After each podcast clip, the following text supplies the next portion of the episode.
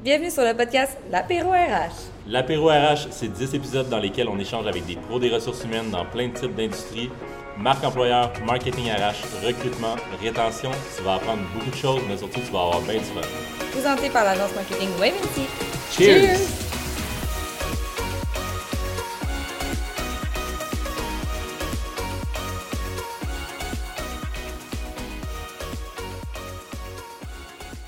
dans l'épisode 3 où on parle d'expérience employée et rétention. Dans l'épisode, on reçoit en premier lieu Mathieu Allard, PDG et cofondateur chez Agentrix. Ça se poursuit avec Vicky Jobin, designer organisationnel au Culture Club. Ça se continue avec Anne-Sophie Michel, présidente de ASM Consultant. Et on termine avec Émilie Chartrand, directrice des ressources humaines chez L'Accordé. Bonne écoute!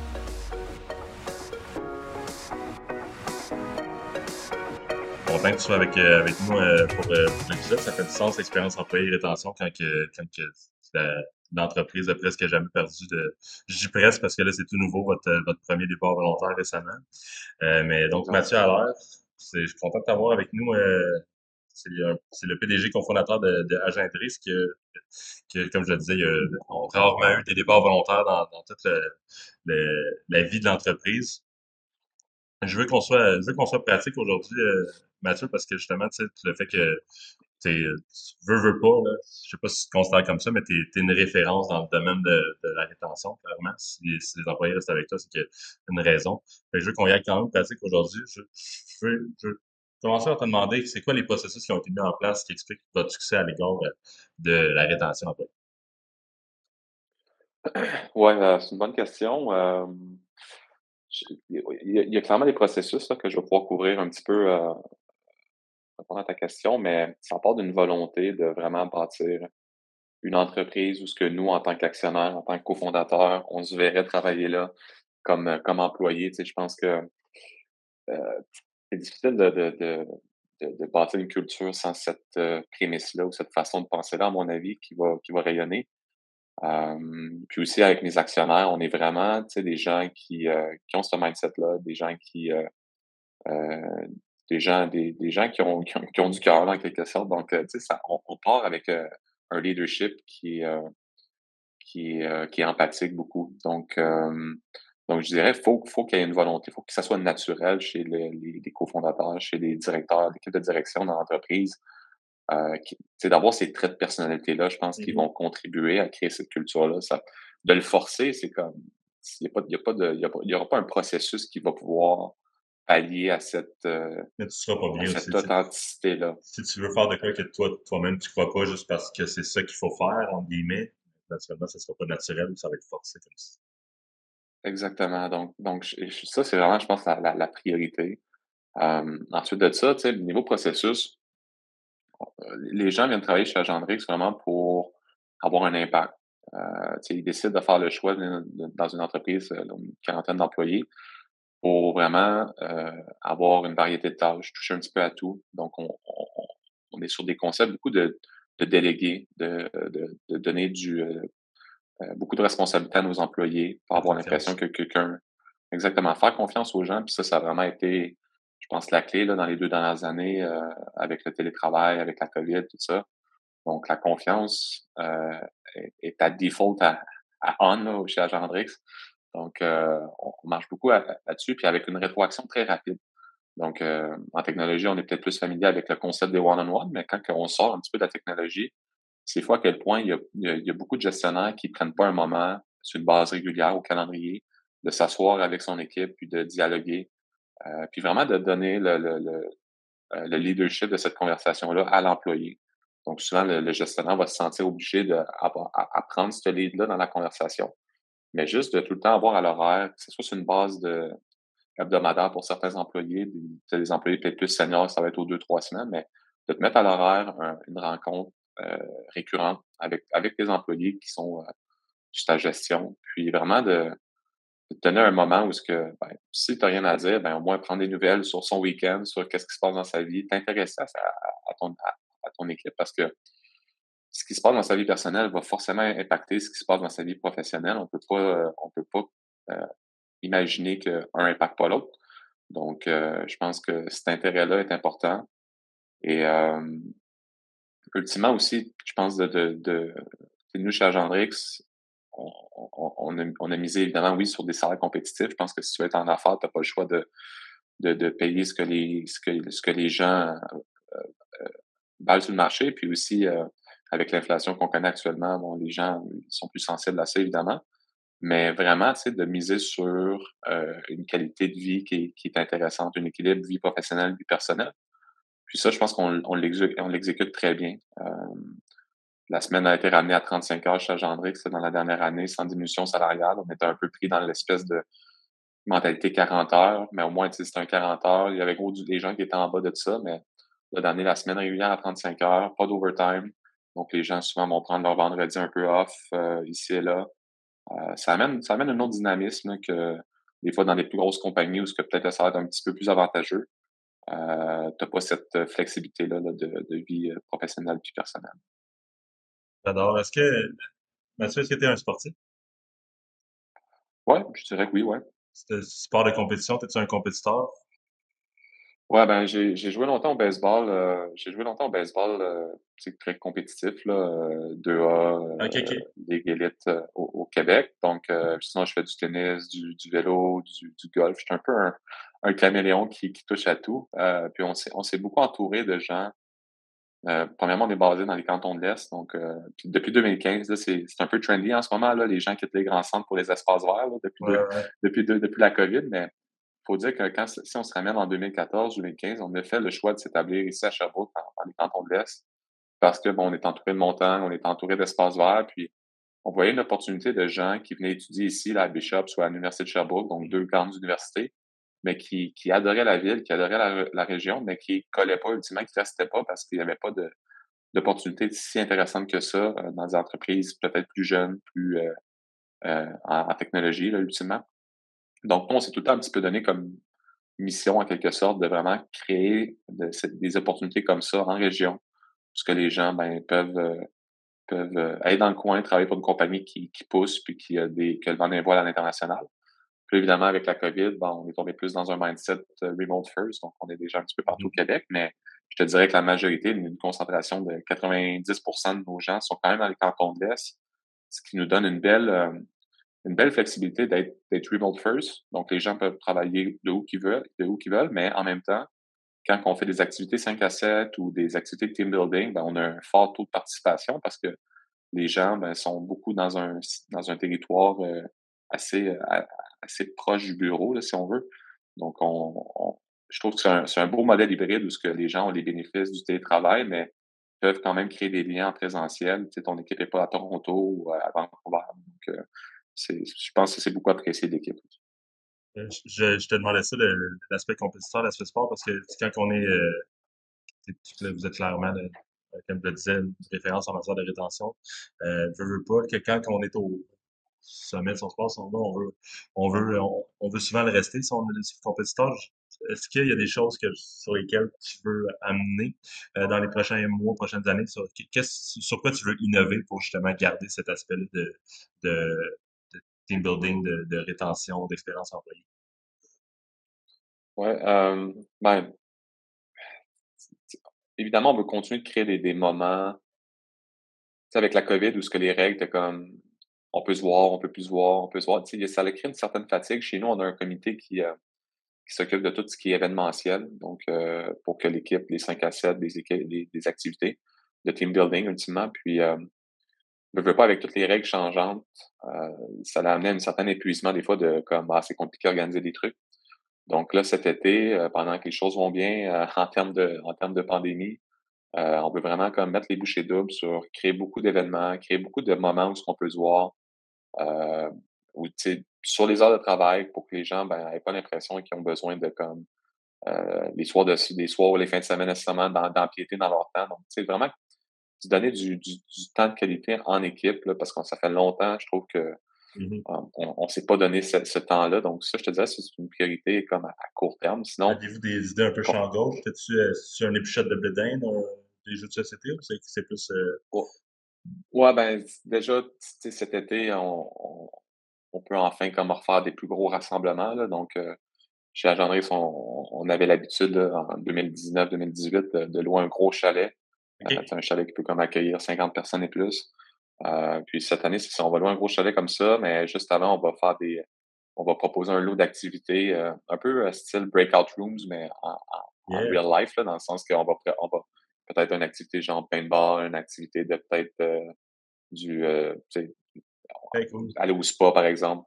On a un employé qui, a, proposé une idée récemment parce qu'on cherchait des idées, puis elle a dit pourquoi pas chacun faire vivre la passion de l'autre. Elle, c'est l'escalade. La semaine passée, on a été faire de l'escalade avec elle. On, essaie de chacun essayer de trouver la passion qu'on veut faire découvrir à l'autre. Probablement une rando. Je trouvais que c'est une super bonne idée. Ben, puis, je pense que c'est la. C'est super, puis parce que plus l'équipe grossit, plus que c'est comme impossible de, de, de, plaire à tout le monde. Donc, à un certain moment, les activités, c'est d'amener une variété. Tu sais, des fois, tu vas vouloir amener une, activité qui est un petit peu plus sportive, puis les gens ben, qui veulent pousser peut-être un peu plus euh, vont, euh, vont, euh, vont, participer, mais des fois, c'est tu vas juste organiser un petit 5 à 7 sur une terrasse, puis là, tu vas avoir un taux de participation pour les gens qui sont peut-être moins, moins sportifs.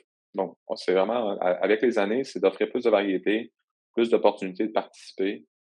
Puis, comme, comme tu dis, de, de, de, de empower, de, d'engager tes employés dans les, dans les choix des activités. Mm-hmm. C'est toutes des choses qui promouvoient une rétention. Je pense que le, le, modèle top-down, puis que les, idées émergent jamais de, du staff, des, équipes directement, c'est un peu euh, un peu vieille école. L'approche bottom-up dans bien des, facettes euh, du DRH euh, fait beaucoup plus de sens.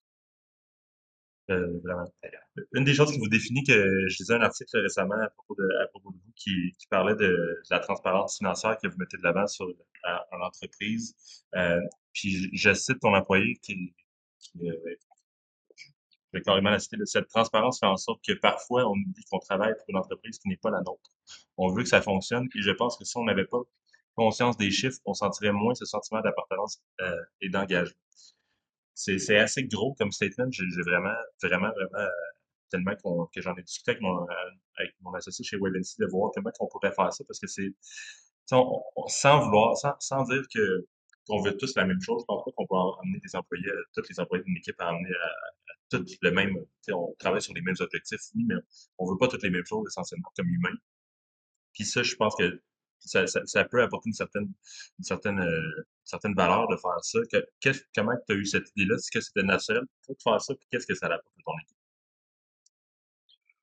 Ouais, ben, pour la question des revenus, d'être transparent sur les revenus, ça a vraiment été naturel. On s'est beaucoup. Euh,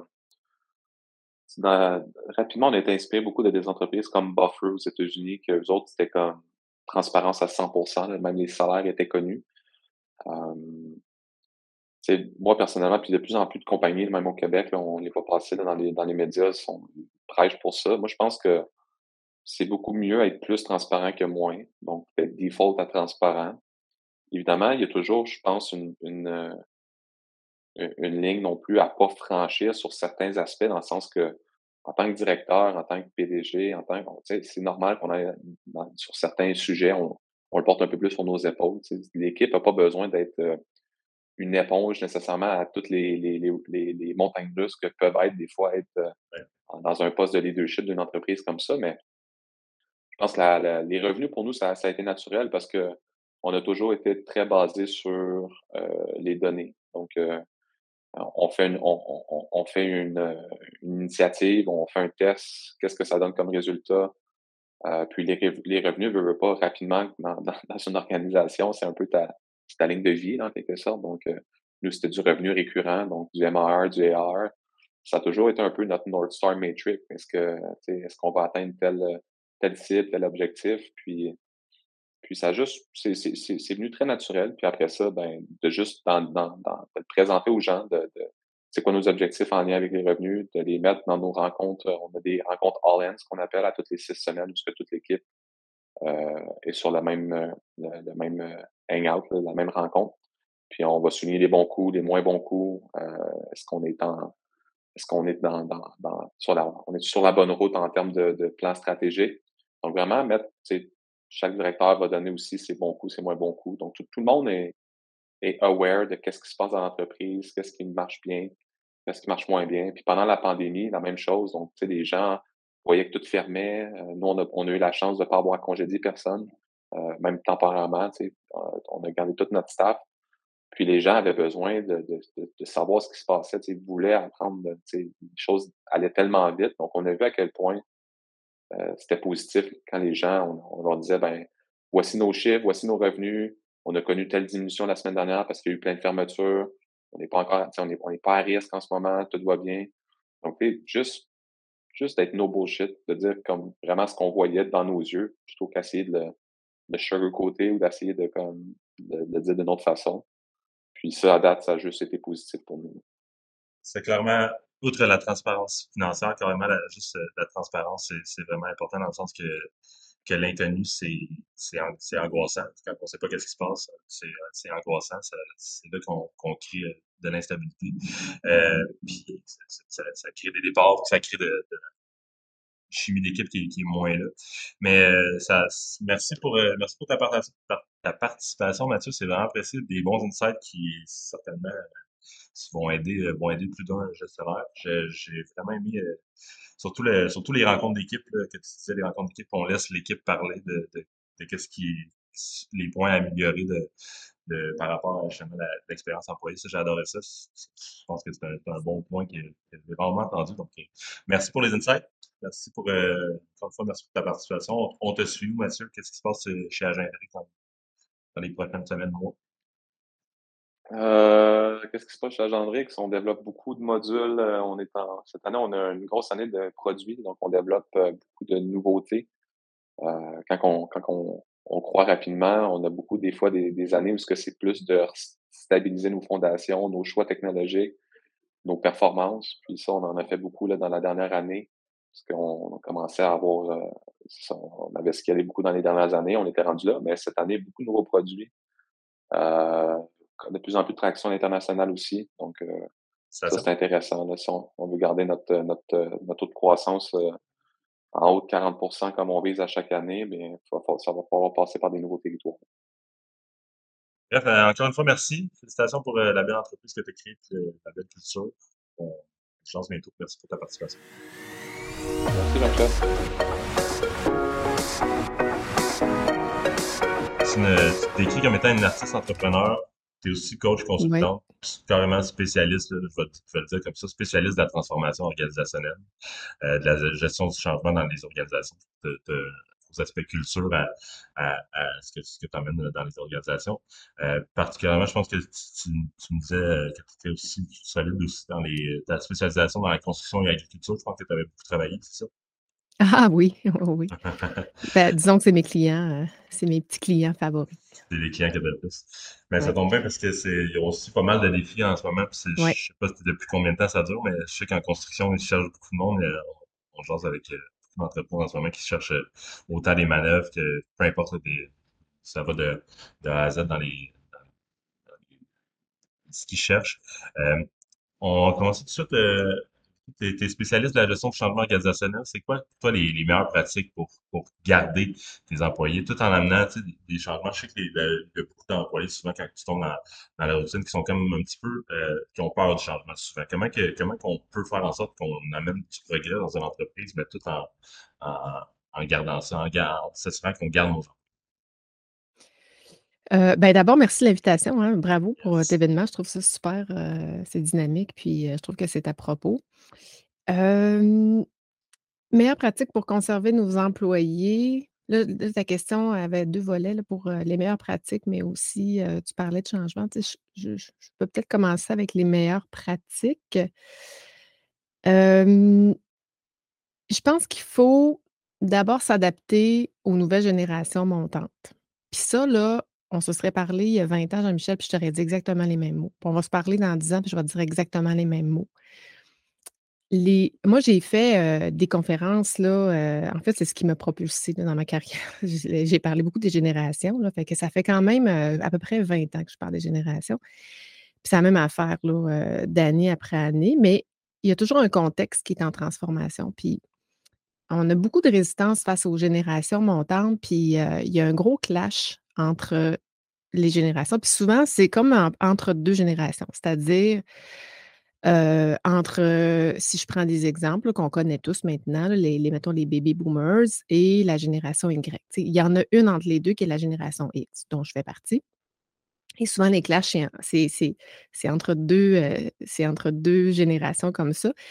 Puis il y a tellement de changements dans, dans le monde organisationnel, mais le monde en général, qu'on évolue comme société on évolue au niveau économique, on évolue au niveau pratique de gestion, au niveau technologique, tout ça. mais l'enseignement des jeunes évolue aussi.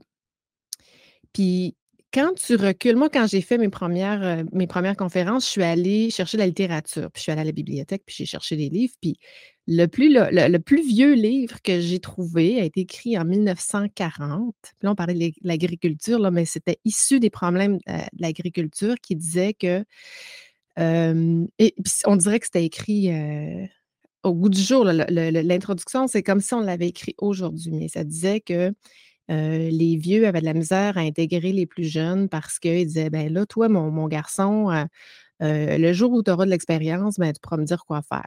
Mais ce qui faisait la différence, c'est que l'éducation amenait des nouvelles connaissances technologiques, mais des nouvelles façons aussi de penser, des nouveaux paradigmes qui faisaient en sorte qu'on évolue, tu sais, puis il faut, faut s'adapter à ça. Fait que je pense qu'une des meilleures affaires à faire, c'est de se préparer, puis de, mener nos pratiques, d'organiser nos pratiques en fonction qu'on soit capable d'intégrer les nouvelles générations elles, pour qui elles sont. Puis moi, je pense que il ne faut pas s'adapter aujourd'hui, mais il faut penser à la génération de demain, celle qui pousse dans 10 ans, qui va arriver dans nos organisations, c'est à elle qu'il faut penser.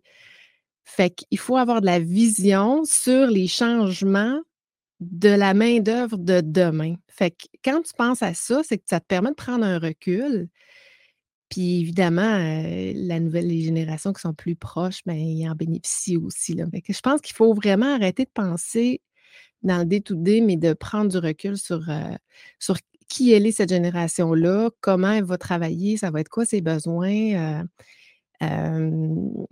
fait c'est une longue réponse, Jean-Michel, mais je pense qu'il faut avoir beaucoup de recul. C'est pas tant dans une façon précise avec intègre telle affaire ou telle affaire, mais c'est d'avoir de la vision puis d'être capable de mmh. comprendre et de s'adapter. Euh. Mais comment qu'on comment qu'on amalgame le fait que justement la jeune génération a des valeurs, un, mindset qui lui est propre, puis de l'amalgamer avec mmh. l'ancienne génération qui comme souvent est, comme si je pense à justement la construction, c'est un, un, bon domaine, mais aussi tout ce qui est fonctionnaire, euh, qui sont comme dans, dans, dans, leur routine, dans leur processus, dans, quand on amène du changement, il y a comme une résistance au changement là. Même, même si on essaie de penser à cette nouvelle génération-là, comment qu'on amalgame tout ça, comment que, côté pratique, comment qu'on arrive à faire en sorte que tout le monde soit content, qu'on arrive à garder notre temps. Ben, c'est une très bonne question. Tout le monde ne sera jamais content, là. C'est ça le, problème, c'est qu'il y a de la résistance, mais la transformation, ça ne passe pas par l'organisation, ça passe par l'individu. Puis euh, ça se résume à trois lettres. C'est l'ego, la gestion de l'ego. Puis je pense que c'est là où il faut accompagner nos gestionnaires dans euh, leur propre transformation, c'est-à-dire d'aller dans des zones de vulnérabilité, des zones de bienveillance, leur, leur faire prendre conscience que euh, ils sont en résistance de, pour protéger leur propre ego. Puis, tu sais, l'ego, on en a tous, hein, c'est, la protection de soi, l'ego, mais euh, je pense qu'il faut aller vers là, aller plus vers des, du leadership bienveillant, du leadership euh, holistique, des, nouvelles, euh, des, mmh nouveaux thèmes qui sont utilisés là, pour, dans, dans, dans, le monde du leadership, mais ça va passer inévitablement par la transformation individuelle, je crois. Je crois, mais c'est pas facile. c'est pas facile. Si on parle de style de leadership, justement, clairement, il y a des styles de leadership qui font en sorte qu'on arrive à mieux donner une expérience employée, qu'on arrive à mieux retenir nos, nos employés dans, l'entreprise. C'est quoi les styles de leadership? Ça veut dire quoi un leadership holistique? Est-ce qu'il y a d'autres styles de leadership qui font en sorte que ça, ça, amène un, une harmonie dans une équipe? Mmh. Écoute, il y en a tellement des styles de leadership, puis je ne connais même pas tous, puis on pourrait en inventer. Euh, mais tu sais, un leadership holistique, c'est un leadership qui, qui, dont la personne a, une, conscience de soi. C'est-à-dire la place de mon ego dans ma gestion, puis l'évolution de, mon mindset, l'évolution de, de, de, me rapprocher des gens, d'être en, relation avec les gens, d'être présent à mes émotions, d'être présent aux émotions de, la personne qui est en avant de moi. Ça ne veut pas dire de ne pas en avoir, hein? Euh, moi, je, suis une grande émotive, là, puis je n'arrêterai pas demain matin d'être émotive, là, puis l'émotion est là. Je veux dire, je ne peux rien y faire, mais c'est d'en être conscient qu'en ce moment, l'émotion que je vis, soit qui me ramène dans une blessure de rejet, soit qui me ramène dans une blessure d'humiliation, parce qu'il y en a plusieurs sortes des blessures qu'on a tous vécues. Bien, en ce moment, ce que je vis là, ça me fait revivre, ça me déclenche moi. Tu l'autre personne avant toi n'est pas la cause de, ton émotion, elle est ton déclencheur. Fait tu sais, pour en arriver là, il ne faut pas nier son émotion, mais il faut juste en être conscient, puis il faut avoir une grande prise de conscience euh, de soi. Puis je pense que les bons leaders sont ceux qui ont une grande conscience d'eux. Ça ne veut pas dire que c'est des gens qui sont nécessairement les plus forts ou les plus, les plus solides émotivement. Ça ne veut pas dire ça. Ça ne veut pas dire que tu as beaucoup d'émotions et que tu vis les choses intensément, que tu n'es pas un bon leader, mais ça veut dire que tu es, capable de, de, te montrer dans ta vulnérabilité. Quand ça ne va pas, tu n'es pas obligé de dire que ça va. Quand un employé ne va pas bien, ben, tu es assez euh, sensible à ce qui se passe en avant de toi, puis tu es conscient euh, que la personne n'est pas à son 100 puis plutôt que de, de taper dessus ou d'utiliser de, des outils d'évaluation, de, des outils de, euh, disciplinaires, ben, tu rentres en contact avec la personne puis tu vas adresser les vraies affaires. Tu ne peux plus nécessairement, je pense, dans les prochaines années, séparer à 100 la vie personnelle puis la vie professionnelle. ça fait une personne, c'est une personne entièrement. J'aime vraiment ça. Euh, c'est drôle que tu parles de, voyons, le terme que tu utilisé, mais le, fait que j'ai l'impression qu'avant, les styles de leadership étaient plus euh, sans vulnérabilité, mettons. Oui, c'est ça, euh, la force. puissance. la force, c'est de montrer qu'on est, qu'on est unbreakable, carrément. Exact. Alors que là, toi, tu amènes cet aspect-là de un humain, c'est un humain, c'est pas. C'est vulnérable, un humain. On est tous vulnérables, mais on n'ose pas se montrer dans sa vulnérabilité. Puis c'est. Il y a quelqu'un qui m'a dit à un moment donné euh, une grande force qu'on peut avoir, c'est de, se montrer faible. Tu sais, si, si, je te dis que je vais pas bien, euh, Jean-Michel, puis que tu es, bienveillant envers moi, est-ce que tu vas me trouver faible? Non, tu vas me trouver courageuse de te l'avoir euh, mentionné, puis on va être dans une zone de confiance. Puis si je te le dis, c'est parce que je te fais confiance j'ai l'impression que ça va donner un, j'aime pas utiliser ce terme-là, mais même un sentiment de famille, de on est, on, est ensemble là-dedans. Je, c'est ça. Je, je, vais, je vais avoir plus le goût de t'aider si tu te montres vulnérable que si tu exact. euh, carrément un mur de béton. Ça va, exact. Je vais vouloir. Euh, exact. Et ben, tout à fait. Puis, tu sais, le jugement, parce que souvent, on juge avec, comme, comme, comme leader, on, exige une performance. Donc, il faut la juger, la performance. Mais on dit que le jugement empêche toute relation bienveillante. Si tu me juges, je ne pourrais pas te faire confiance. Je ne pourrais pas être entière avec toi. Je ne pourrais pas te donner toute l'énergie que j'ai pour déployer à l'effort que j'ai à déployer pour une prestation de travail, par exemple, si tu es mon, gestionnaire. Parce que tu me juges. Moi, je vais plutôt éviter, t'éviter. Je vais, puis là, je vais avoir peur du jugement. Puis là, je vais, je vais être maladroite. Puis, euh, tu comprends, c'est. Euh, j'ai écouté un podcast avec euh, Adib l'humoriste, qui disait que le jugement, c'est comme des chips. C'est correct. De temps en temps, les chips, c'est bon, c'est taste, mais faisant pas tes trois repas par jour. Eh, c'est bien dit, effectivement. Parce qu'on juge tout, hein, quelque part. Là, je veux dire, on ne on peut pas se couper d'un jugement, mais d'un jugement bienveillant, d'un jugement avec un gros bon sens aussi. Ça ne veut pas dire qu'on accepte nécessairement la non-performance. Ça ne veut pas dire ça. Là. une entreprise, c'est là pour faire de l'argent, c'est là pour être d'avoir une performance financière, une performance opérationnelle. Ben, il faut juste adresser les choses de façon bienveillante là, ça va pas, là. Qu'est-ce qu'on fait ensemble? Ben, ça m'amène un peu sur, notre, euh, sur ma prochaine question qui, euh, qui est la, communication. Carrément, la communication claire, c'est un aspect important de la, rétention. Communiquer, euh, communiquer ce qui se passe, mais communiquer aussi les objectifs, communiquer les attentes. c'est ça, je pense que c'est un, bon point de, ce qui fait qu'on est capable de retenir nos employés qui savent un petit peu à quoi s'attendre, tout ça, ne sont pas dans le vide. C'est quoi les autres aspects, selon toi, que les employés attendent de leur gestionnaire actuellement? Autre que la communication? Oui, exact. Euh, ben, c'en est une bonne. en est une bonne, là, la communication. Je pense que c'est. Euh, ben, j'aimerais ça peut-être aller dans la communication, justement. Tu sais, ça veut dire quoi la communication organisationnelle? Parce que euh, je pense que c'est la clé, la communication. Autant, tu sais, dans la bienveillance, l'approche, tout ça, la communication relationnelle, mais la communication aussi d'information.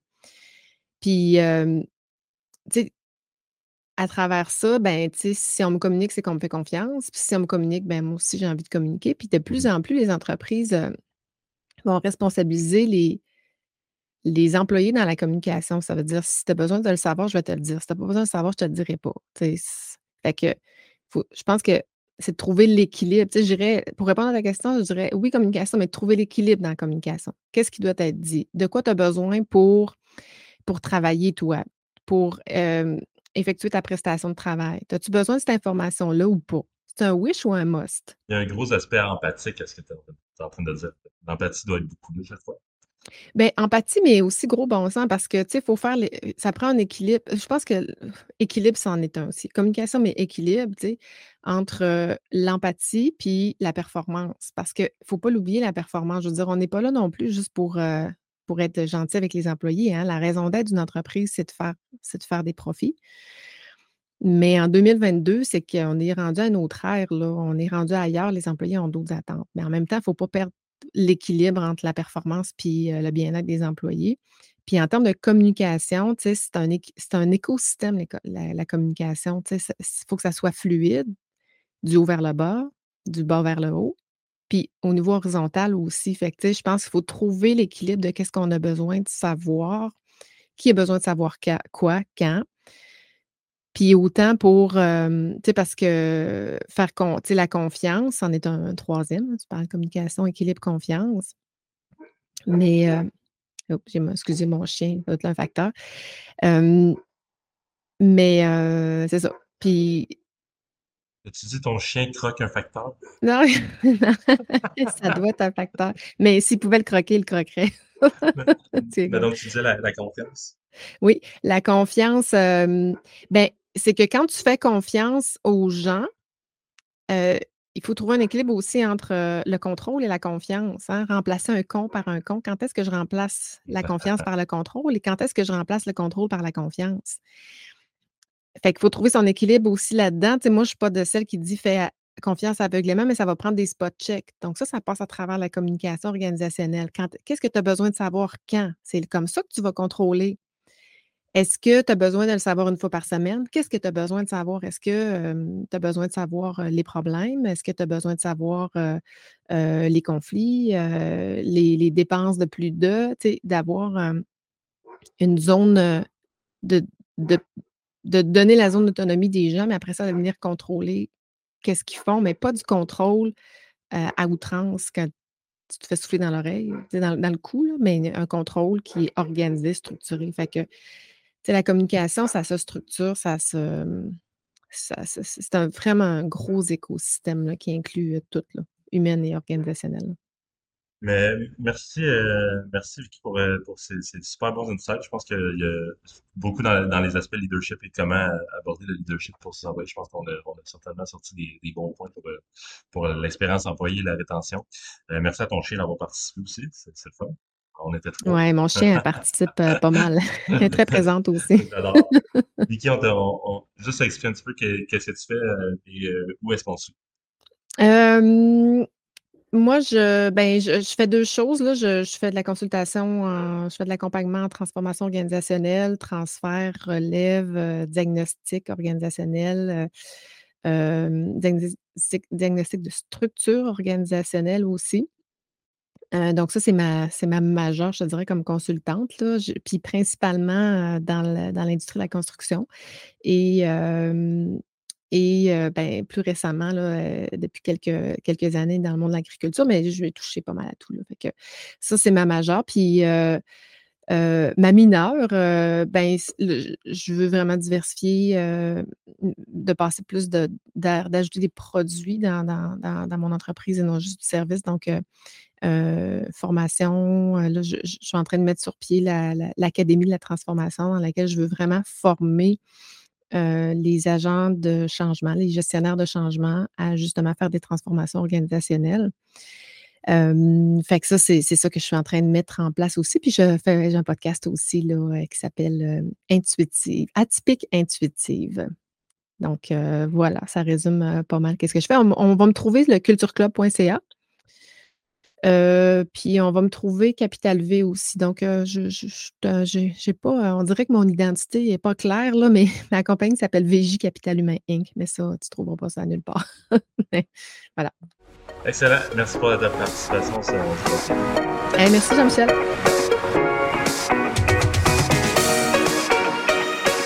J'ai trois expertises l'organisation du travail ou la gestion de projet qu'on appelle, l'efficience, donc vraiment faire plus avec point, mais surtout la gestion humaine du changement. Fait qu'un peu l'humain dans, dans, tout ça. Et comment tu peux changer tes habitudes, être mieux organisé, être plus efficient, mais toujours prendre en considération l'humain dans tout ce que tu fais? Puis comment ton service s'applique dans des, mettons, des les entreprises avec lesquelles tu travailles plus concrètement, mettons, quand tu rentres dans l'entreprise, comment ça se passe? Ça dépend. Là. Exemple, j'ai, mettons, une entreprise, eux autres sont bons en gestion de projet. Une usine, il faut qu'ils changent la machine. Euh, ils ont tout bien cité leur gestion de projet, sauf qu'ils se rendent bien compte que euh, ça va avoir un impact sur les gens parce qu'il y a comme 20 personnes qui perdent leur poste parce que la machine est comme un robot qui remplace les 20 personnes mais ils ne savent pas comment faire pour gérer le volet humain. Ils sont bons pour gestion de projet, mais là, ils m'appellent, puis moi, je m'insère dans leur processus, puis je les aide finalement à bien gérer le volet humain. En fait, c'est un peu plus, si je comprends bien, c'est s'assurer en fait qu'il n'y ait pas de trop de, gens qui se sentent déstabilisés par rapport au changement aussi, un petit peu par rapport à ben, c'est exactement ça. OK. Ben oui, les gens sont toujours bien dans leur pantoufle confortable peu importe le changement, même si c'est un petit changement, les gens vont être bouleversés, ils vont avoir des préoccupations, puis ça, ben, ça peut créer des, départs en maladie, des démissions, etc. Et nous, ce qu'on veut, évidemment, c'est garder les gens. Donc, euh, ça fait toute la différence. Il y a beaucoup de, psychologie quand même dans ce que, dans ce que tu fais. Ben, moi, je suis une ancienne psychoéducatrice. OK. j'ai ben, commencé ma carrière comme psychoéducatrice dans le réseau de la santé. Fait que c'est clair que ça a, ça a rapport. Ça fait énormément de sens. Excellent. Donc, écoute, pour toi, mettons, là, on va rentrer dans le sujet. C'est quoi justement la clé pour avoir une bonne rétention d'employés? En fait, la première, la première clé, c'est de comprendre que la rétention coûte moins cher à faire que l'attraction. Il y a encore tellement trop d'entreprises qui mettent beaucoup d'argent, beaucoup de temps, beaucoup de ressources sur l'attraction, mais ils oublient complètement qu'il y a de la rétention à faire c'est tellement la, toute première étape de se dire, OK, c'est quoi mes actions de rétention que je fais versus mes actions d'attraction? Puis, minimalement, il faut que ça soit égal. Moi, je dis qu'il faut faire plus de rétention parce que ça coûte moins cher, mais il y a des gens qui oublient complètement. C'est la toute première chose à faire. Je pense qu'il y a beaucoup de. C'est comme ça un peu dans plusieurs aspects, même pas juste le recrutement de, prix pour acquis, mais surtout dans le recrutement d'ailleurs, même dans.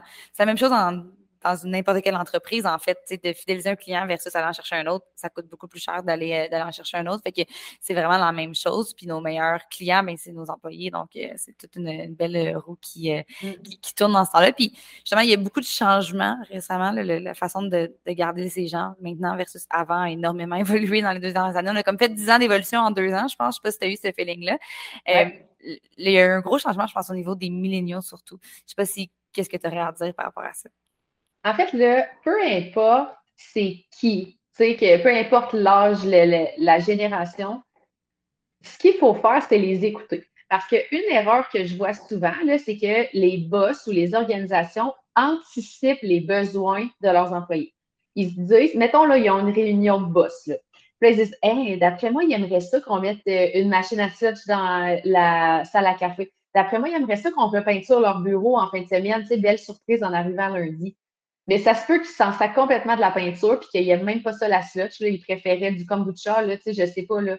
Mais ça ne sert à rien d'anticiper ou d'essayer de deviner les besoins des gens. Demande-leur. Qu'est-ce que tu aimes? Qu'est-ce que tu as besoin? Qu'est-ce que je pourrais faire pour rendre ton travail plus intéressant? Puis, éviter les trucs rigides, sais, les grosses organisations, euh, plus au public, là, mais télétravail obligatoire deux jours. OK, pourquoi? Pourquoi, dans le fond, tu es obligé d'aller au bureau deux jours si tu es autant productif à la maison et que tu n'aimes pas te déplacer. Ça, il y a plein de monde qui vont démissionner ou changer d'endroit parce qu'ils ne sont pas bien là-dedans, finalement. Oui, ça, je pense qu'il y a un gros enjeu en ce moment par rapport à ça, dans le sens qu'il y a aussi l'aspect de vouloir garder une culture d'entreprise qui est peut-être un petit peu plus un gros challenge à développer quand il y a des gens à la maison. Fait que je pense qu'il y a certaines entreprises qui ils, veulent offrir la flexibilité du, hybride déjà qui est comme un gros step par rapport à ce qu'on avait euh, avant, mais il y a aussi l'aspect de, vouloir son, les gens, justement, l'investissement qu'ils ont fait dans leur bureau, tout ça, de les garder. C'est sûr que dans ce temps-là, je pense que c'est d'être conscient que quand on prend une décision comme ça, il faut s'attendre à avoir du, chamboulement, puis de s'attendre à peut-être perdre ces gens-là. Fait que c'est de voir qu'est-ce qui pèse de plus dans la balance, est-ce qu'on est prêt à perdre quelques gens pour mettre cette euh, mesure-là en place ou pas. Je pense qu'il y a un enjeu de, de ça aussi en ce moment. Je comprends, mais il y a comme aussi une différence entre tu es obligé de venir deux jours par semaine au travail pour X, X, X raisons, puis je veux garder ma culture, donc je vais faire une rencontre d'équipe en personne à chaque semaine ou aux deux semaines. Fait que là, au moins, tu t'approches ça différemment. Tu as ta rencontre d'équipe, les gens sont ensemble, tu gardes ta culture. Fait faut aussi, faut s'adapter, puis faut éviter les pensées rigides et les modèles uniques. Mm-hmm. Puis est-ce que tu crois que j'avais cette discussion-là hier dans un autre podcast, justement, le fait que d'être très flexible peut venir causer, peut-être que tu as un truc pour pas que ça vienne faire ça, justement, de, un, déséquilibre par rapport à du favoritisme avec certaines personnes? Par exemple, mettons que quelqu'un dit j'aimerais, euh, ben, maison le patron mentionne qu'il aimerait ça qu'il y ait deux jours par semaine au bureau, puis qu'il y a certaines personnes qui, ben, c'est un, une suggestion, donc je vais pas le faire, mais que l'autre personne dit ben, moi, je me force à le faire, etc. Puis là, qu'on veut être vraiment flexible, puis vraiment tellement s'adapter que ça crée des, injustices à travers les employés? C'est drôle parce que moi, mon premier réflexe quand tu me dis ça, c'est pas l'attitude du patron qui crée l'injustice, c'est la personne elle-même. Parce que mm-hmm. tu as comme dit, la personne se force à y aller parce qu'il y a une proposition, tandis que l'autre, elle se force pas à y aller. Si c'est juste une proposition, ben, tu y vas parce que tu as envie d'y aller. Donc, les inégalités se créent probablement parce qu'il y a des gens qui sont juste pas capables de rester à la maison ou qui se sentent obligés. Là, ben ça, il faut adresser ça différemment. Là. Mm-hmm. ça dépend. Ça dépend. Si, à l'inverse, c'est obligatoire deux jours par semaine, puis quelqu'un se négocie qui n'ira jamais au bureau, là, ça, ça crée certainement une inégalité, puis c'est clair qu'il y en a qui vont réagir. Mm-hmm. Mais tu sais, d'une manière ou d'une autre, là, maintenant, la force est au niveau des employés. Ils peuvent tellement négocier. Fait que si tu apportes des choses à l'entreprise, euh, ils vont vouloir te garder. Si ta condition pour rester, c'est d'être 100% télétravail, tu risques de l'avoir. Oui, oui, il y a quand même des chances, dépendamment c'est quoi le type de travail, mais évidemment. Puis tantôt, justement, tu parlais de, juste avant, de sonder les, employés, c'est super important par rapport à ta machine, à sludge et la peinture. Est-ce que tu as un truc pour ça qui, euh, oui, idéalement, c'est de le faire one-on-one, puis tout ça, mais pour des entreprises peut-être un peu plus grosses, est-ce que des propositions de sondage ou des applications que tu utilises pour justement venir euh, demander est-ce que vous aurez une préférence envers telle telle activité ou tel tel ajout qu'on voudrait faire au bureau, machine à café, machine à slot? Ouais, moi, là, si je le faisais, là, un Google Forms bien simple. Vraiment, vraiment simple. ou SurveyMonkey, là, les trucs là, gratuits mm-hmm. que tu peux utiliser qui sont anonymes. Parce que souvent, les gens n'aiment pas ça. Ils vont bien plus donner leur vrai avis quand c'est anonyme. Là. Puis, 5-6 questions. Il ne faut pas que ça soit un questionnaire de 40 minutes. 5-6 questions que tu envoies, puis après ça, ben, tu fais une tête là-dessus. Puis sinon, ben, effectivement, les rencontres individuelles ou rencontres d'équipe, quand tu peux personnaliser euh, un peu les conditions, là, euh, tu sais, mettons une grosse organisation qui a différentes directions, si tu peux, comme, si chaque directeur a la latitude, là.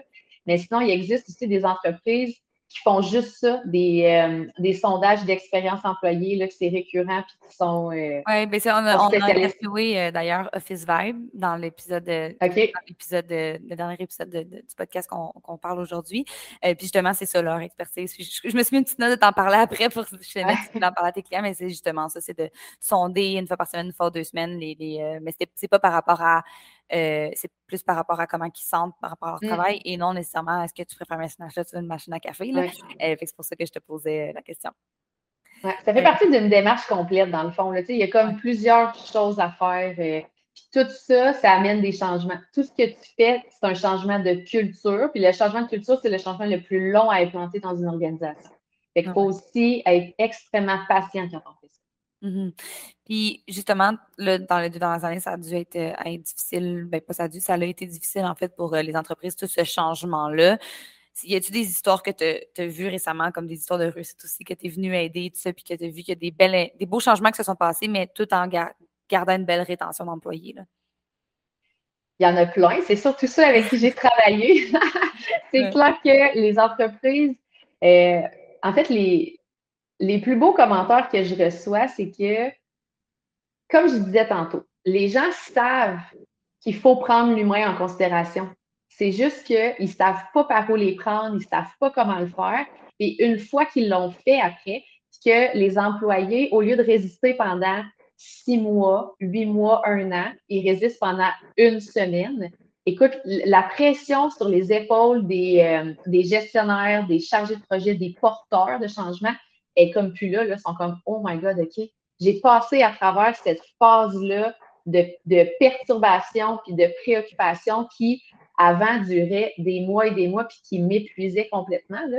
Fait que euh, c'est beaucoup ça. Tu sais, quand on, on parle de la, de la gestion de changement, on pense tout le temps aux employés qui quittent, mais les gens les plus affectés, c'est les cadres intermédiaires.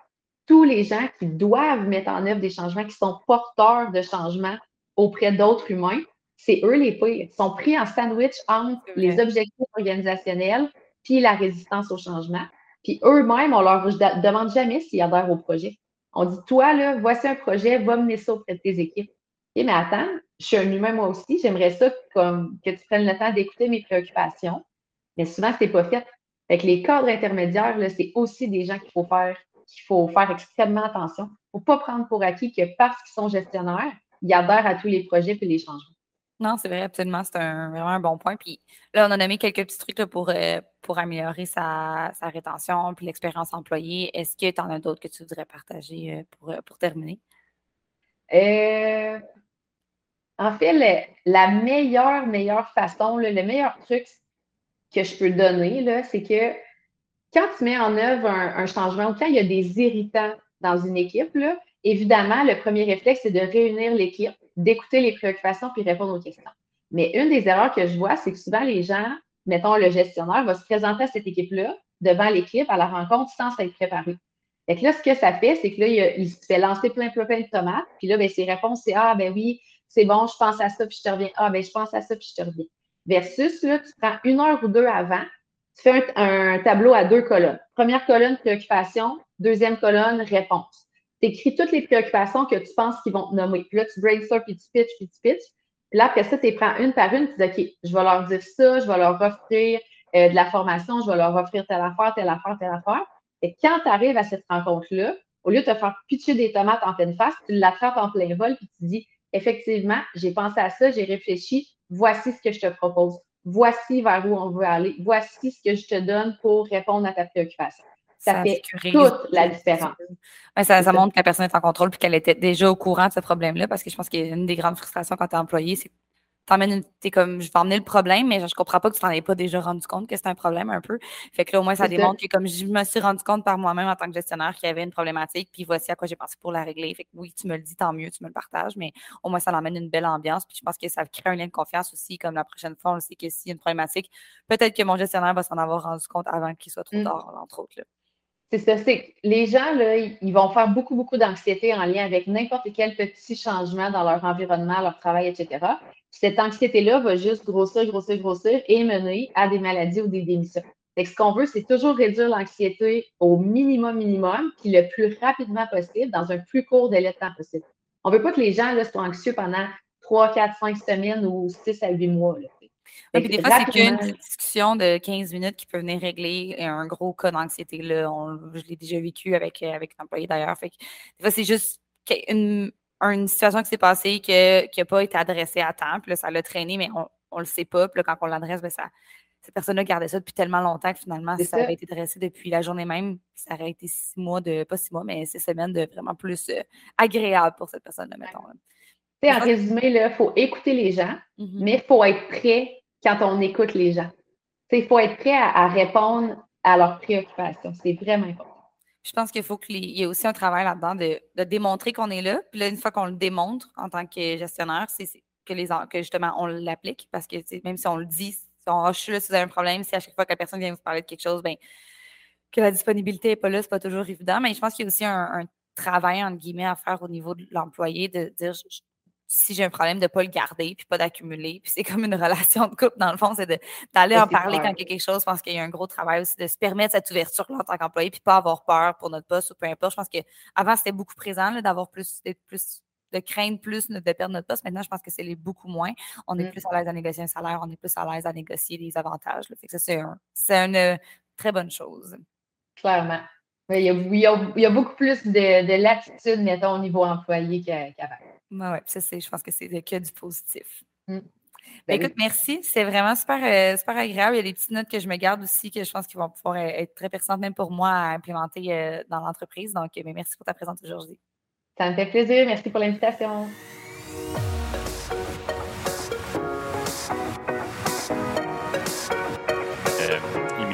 Es, de l'accordé. Ça fait une couple d'années. Je pense que tu ça fait quand même assez longtemps. Je voyais sur ton profil LinkedIn que tu travailles à l'accordé, mais là, tu es, nouvellement directrice euh, ressources humaines depuis un petit peu plus d'un an, je ne me trompe pas? Oui, mais là, ça fait exactement quelques mois que je suis à la tête au niveau de la direction pour les ressources humaines. Auparavant, j'étais gestionnaire, donc euh, sensiblement quand même les mêmes responsabilités. Puis oui, effectivement, à l'accorder depuis 15 euh, ans. Donc voilà, le temps passe vite. Est-ce que tu es parti carrément en magasin? Oui, exactement. Donc, euh, l'expérience employée de l'accorder, euh, je l'ai vécu. J'ai pas travail. euh, effectivement. Donc, euh, oui, arriver à l'accorder en tant que. Est-ce que le fait justement d'avoir un poste de direction en ce moment, puis d'avoir vécu c'était quoi, puis de, puis de probablement, tu as probablement encore des, des, amis de près de loin qui travaillent dans, dans les magasins et tout ça, puis tu as encore probablement un pied dedans. Est-ce que ça fait en sorte que tu peux, tu vois des enjeux sur lesquels que là, tu peux prendre des décisions carrément? C'est certain, effectivement, je pense que ça donne une vision une vision, si on veut, 360 peut-être. Donc, euh, de voir tout d'en haut, c'est une chose, mais effectivement, de l'avoir vécu, puis d'avoir vu aussi l'entreprise euh, changer, parce que, bon, en 15 ans, euh, ben oui. dans le détail, des grands changements, les employeurs doivent s'adapter beaucoup. Donc, après ça, il y a les dernières années qu'on vient de vivre aussi, d'autres changements, d'autres adaptations à faire de notre part. Donc, ça permet, je pense, effectivement, de mon côté, c'est, je vais le qualifier davantage comment tu, prends le défi depuis, depuis ton poste? Euh, ben, écoute, moi, je, baigne, je baigne comme un poisson dans l'eau au niveau des ressources humaines. Et puis, euh, moi-même, avec, euh, je te dirais,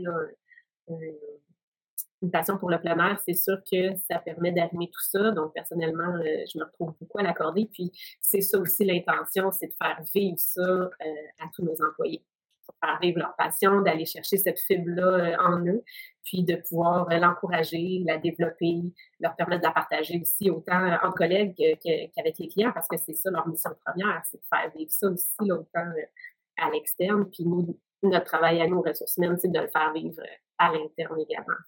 cet aspect-là est super intéressant. Votre contexte permet ça, puis je pense que la liaison comme, comme votre est comme un peu de base, dans le sens que c'est sûr que le monde qui font travailler à l'accordé, pour la plupart, j'imagine, ont une passion pour le plein air.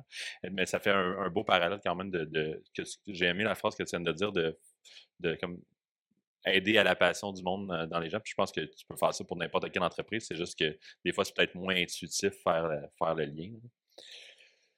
C'est ça. Dans notre cas, euh, c'est un peu organique. Ça se fait euh, naturellement. Bon, on peut venir travailler pour cet aspect-là. Mmh.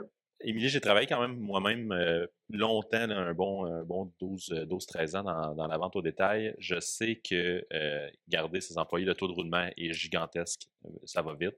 de par la nature des, types d'emplois, il y a beaucoup de temps partiel, il y a beaucoup de, les horaires sont, sont changeantes parce que tu as besoin d'avoir du monde pendant les rushs, tu as besoin d'avoir du monde pendant les, périodes des fêtes, les emplois étudiants et tout ça. Je sais que le, taux de roulement est un enjeu.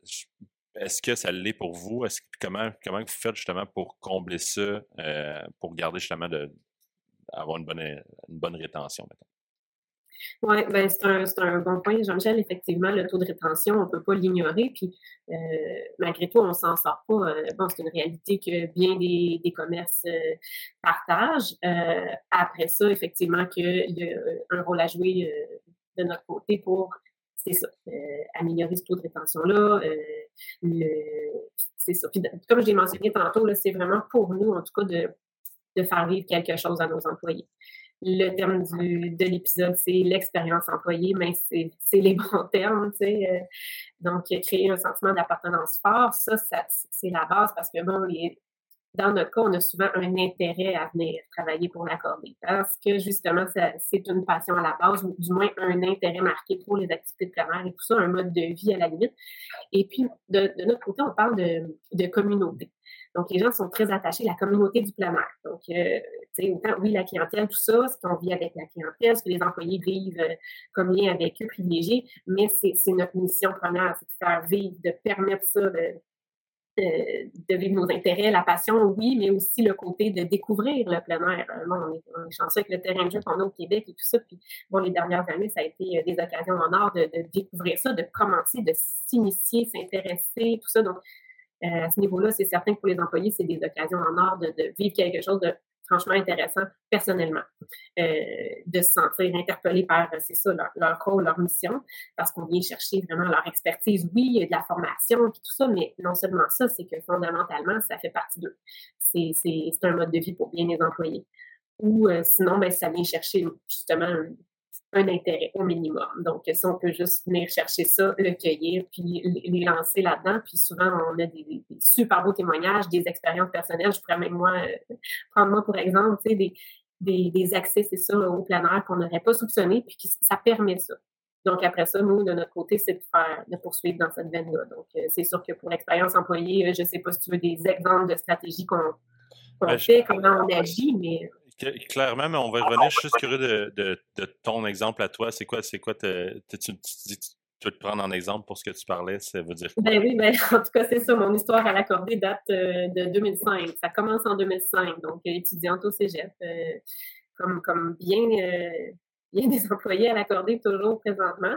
Et puis, euh, voilà, la découverte, euh, l'initiation au, ski de fond, au, que j'avais jamais pratiqué, à l'escalade de roches, de glace, euh, tout ça grâce à des activités mises en place, à l'accès à du matériel aussi, même si moi-même, j'étais pas équipée, de la formation technique aussi, du moins, des guides et des employés qui s'y connaissent pour, pour nous, nous, faire découvrir tout ça. Et puis, aujourd'hui, ben moi, je pratique toujours tous ces, toutes ces activités-là. Puis, mes, mes deux jeunes enfants euh, pratiquent ça aussi, euh, pratiquent ces activités-là depuis qu'ils sont tout jeunes. Donc, euh, par rapport à ça, moi, c'est, je le dis, c'est littéralement ça, c'est grâce à l'accordé que j'ai pu m'initier moi-même et ensuite de ça, initier là, mes, mes enfants qui pratiquent toujours. Donc, ça, ça vient vraiment. Là, est-ce que tu serais prête à dire que justement, ça, ça l'aide au sentiment d'appartenance, justement, de, de, faire en sorte que ta, ton entreprise t'aide à découvrir des nouvelles passions? Euh, je pense que oui, parce que c'est un partage, euh, c'est un partage de, c'est pas uniquement, c'est pas des connaissances, c'est un partage de vécu, d'expérience. Puis des expériences pour des employés, ben c'est vivre, c'est quelque chose. C'est vivre quelque chose, c'est se sentir vivant, c'est sentir qu'on peut participer à quelque, à quelque chose. Euh, et puis tout ça, ben ça lie autant les collègues entre eux que justement le lien avec l'employeur. Parce que, parce que c'est genre faire l'idée de communauté. Mais c'est ça, parce que tu, moi, je l'ai amené comme dans ma question d'une manière personnelle, mais tu as raison que ces activités-là ne se font pas tout seul. Fait que oui, c'est personnel dans la passion, mais tu vas créer des liens dans ces activités-là aussi. Exactement. C'est comme un peu les gens qui aiment voyager. Parler avec d'autres voyageurs, c'est toujours intéressant de partager euh, nos expériences, notre vécu et tout ça, de découvrir un intérêt commun, comme dans bien des, domaines. Donc, euh, ça je, pense, je pense vraiment que de par la nature de votre entreprise, la liaison se fait comme intuitivement, mais je pense qu'il y a vraiment de quoi que n'importe quelle entreprise peut se, tirer de ça. On a mis en place chez Wavency récemment, c'était la première édition, là, il y a deux semaines, on faisait tout le temps des activités à tous les, à tous les mois une activité par mois à peu près d'équipe. Puis là, on allait au Randolph, jouer à, une petite rando et tout ça. Puis là, une des employés a dit Moi, j'aimerais ça vous faire faire de l'escalade puis dans le fond, ce qu'on pourrait faire pour les prochains, c'est que chacun des, membres de l'équipe, un à fois, fait en sorte de choisir son activité passion, puis la fait vivre aux autres. Puis je OK, ça, c'est une idée de génie. C'est sûr que ça va aider pour. Euh, pour euh, ben, j'avais pas pensé à ça, c'est que moi, c'est comme, OK, on va, on va faire une, ça va être une équipe, ça va être une, activité de fun, mais c'est vrai que faire vivre la passion, c'est comme, là, comme on comprend mieux cette personne-là. Ça, ça, fait un sentiment, je pense, d'effet de communauté, puis je pense que l'humain a vraiment un, un grand besoin de sentiment d'appartenance. Ça fait que ça fait vraiment du sens comment tu l'as apporté. Oui, tout à fait. Revenons, revenons aux exemples de, de, ce que vous avez mis en place. C'est quoi concrètement, euh, tu dis justement de faire améliorer cette expérience employée-là? Euh, ça veut dire quoi concrètement ce, que, ce, qui a été mis en place, mettons, dans les deux, trois dernières années pour améliorer ça? Oui. Euh, quand on pense aux employés de faire vivre quelque chose, justement, de permettre, euh, permettre euh, soit le développement ou euh, l'accès à, ou euh, c'est ça, venir initier, ben, c'est sûr qu'il y a des offres d'accès avec euh, des partenaires qu'on vient négocier certains accès privilégiés, que ce soit des centres d'escalade, justement, des parcs où on peut aller pratiquer euh, le ski fond, le vélo, etc. Des accès privilégiés. Ensuite de ça, on organise des activités aussi euh, par nous-mêmes. Euh, parfois, ça peut être des activités qui sont autant disponibles pour la clientèle que euh, pour les employés. Parfois, ça va être avec des partenaires. Parfois, ça va être vraiment des initiatives là, maison, l'accordé. Euh, dans deux semaines, on a le, il y a une activité avec euh, Québec Mega Trail, qui est dans la région de Québec. Donc, c'est de la course en sentier, tout ça. Donc, euh, il y a des employés qui vont le faire, il y a une présence, oui. Donc, il y a, plein de beaux échanges comme ça qui sont possibles de faire. Puis sinon, ben, c'est certain que dans nos conditions de travail, on, pense toujours aussi, on a toujours ça en tête, de pouvoir permettre le plus possible l'accès au plein air, à la pratique d'activités de plein air, que ce soit sur une base individuelle ou en, petit groupe d'employés. Donc, tu sais, les des, avantages qu'on va permettre, c'est d'avoir des journées de congé plein air, qu'on appelle, des journées de congé mobile, au lieu que ce soit euh, des maladies à prendre, euh, puis qu'on va effectivement être en mauvais point pour les prendre, mais nous, on préfère donner l'accès comme ça. Donc, euh, un besoin d'évasion, d'aller pratiquer, on s'organise, des employés qui s'organisent quelque chose, ben voilà. C'est des petites actions comme ça qui permettent de, pour nous de faire ça. on a récemment aussi mis sur pied un club plein air euh, dans les dernières semaines. Donc, ça, c'est tout nouveau. Euh, donc, on utilise des applications aussi sportives qui permettent d'enregistrer toute, activité. Là, puis, on n'a pas besoin d'être euh, un expert. Ça peut être pour quelqu'un qui commence, qui va, commence à prendre des marches dans son quartier, puis éventuellement, il va aller peut-être faire une petite randonnée accessible dans, dans des sentiers. Donc, c'est vraiment pour permettre l'accès au plus grand nombre à l'intérieur de notre communauté. J'ai commencé à utiliser Strava, Émilie. C'est votre communauté sur Strava? Ben exactement, notre club plein air. Donc, on a monté un, un groupe l'accordé qui n'est pas public, c'est vraiment pour nos employés. Donc, on est capable d'aller encourager nos. nos euh, c'est tellement bon, ça, c'est incroyable. Parce que pour, juste pour expliquer aux auditeurs, Strava, c'est un, un réseau social carrément de, d'activités physiques, qu'on enregistre nos activités physiques, puis euh, on peut se, se, liker nos activités physiques entre nous. Fait que ça fait en sorte que c'est, c'est comme là, ça, le contexte d'encouragement dans ce cas-là de Ah, c'est ta première, c'était ta première hike hier, par exemple, tu le vois la, semaine d'après puis dans un magasin, puis tu peux y parler, puis tout ça. c'est vraiment cool. Encore là, on vient au, sentiment de, communauté. C'est ça. Puis dans notre cas, c'est super, ça lie les équipes. Donc, tous les magasins, il y en a à Québec, tout ça. Ça vient lier, ça crée encore, encore là, le, renforcement de, cette communauté-là. Euh, parce que justement, on découvre des employés, euh, peut-être qu'ils ne travaillent pas avec nous toujours. Et puis voilà, ça permet de, de faire quelque chose. Puis ça crée un engouement, on l'a vraiment, euh, vraiment vu. Très cool. Avant de terminer, j'ai goût ligne juste un, autre sujet rapidement, Émilie. Euh, la communication, c'est un, un, des affaires, la communication claire, je dirais, j'ajouterais ça, c'est un des affaires les plus importants, je pense, dans, pour l'expérience employée de, savoir à quoi s'attendre, d'avoir des, attentes et tout ça. Mais la communication est très équipe aussi. Euh, le fait justement d'avoir que votre dynamique d'entreprise, c'est de la vente au détail, donc vous avez des magasins physiques et tout ça. Euh, comment faire en sorte que, que la, la communication se fasse bien du siège social aux magasins, aux employés? Oui, ah non, euh, c'est un très bon, euh, très bon euh, point à discuter, parce que c'est un réel enjeu qu'une communication de qualité, justement, intra-organisationnelle, et, et, à tous les niveaux, d'ailleurs, c'est pas évident, il hein, faut, faut l'avouer, c'est pas évident. Donc, il faut vraiment y penser, puis il faut avoir des bonnes stratégies, puis on doit toujours aussi être en constant souci d'amélioration à ce niveau-là, s'adapter aussi.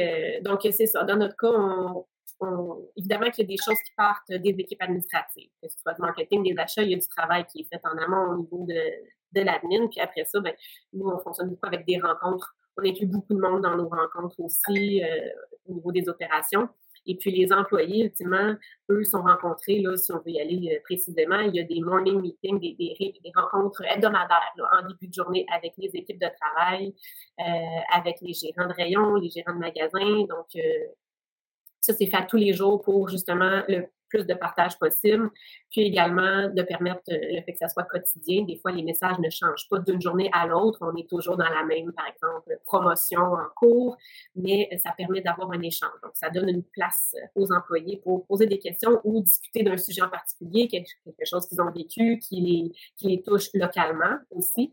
Euh, donc, on, fait ça comme ça. Il y a une communication vraiment locale dans chaque magasin avec les enjeux que, que vit chaque équipe. Puis également, il y a beaucoup de mise en commun ensuite de ça qui permet de justement de partager ce vécu-là, euh, puis de tirer soit des leçons ou des, solutions à certaines problématiques vécues quelque part, puis d'utiliser un peu cette richesse-là commune qui, euh, qui va être après ça reprise. Donc, ça marche, je dirais que ça fonctionne dans les deux sens. La communication peut autant venir d'en haut, d'en bas qu'elle peut venir d'en haut. Euh, puis ça, je pense que c'est important dans notre cas de pouvoir euh, vraiment euh, encore là fonctionner sur ce modèle-là. Très cool. Émilie, j'ai vraiment aimé la discussion. C'est vraiment un bon, un bon angle que j'avais pas encore discuté avec les, autres enregistrements jusqu'à date, l'effet de, communauté.